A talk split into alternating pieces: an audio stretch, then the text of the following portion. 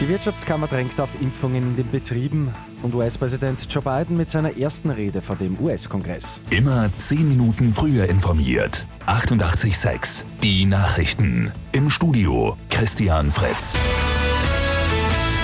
Die Wirtschaftskammer drängt auf einen raschen Impfstart in den Betrieben. Es zählt jeder Tag, heißt es von der WKÖ.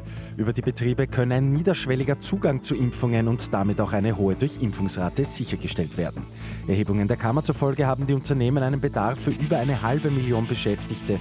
Inklusive Angehörigen könnten bis zu einer Million Menschen in Betrieben geimpft werden. US-Präsident Joe Biden hat seine erste Rede vor dem Kongress gehalten.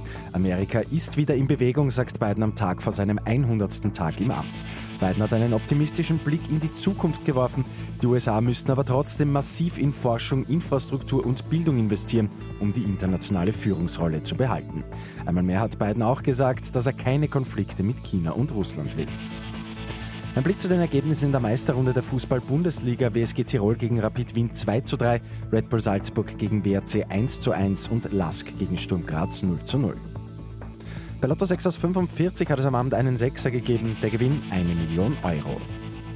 Und der burgenländische Obstbau hat eine Infokampagne gestartet. Die gute Nachricht zum Schluss. Auf den Feldern sind 130 Tafeln angebracht worden.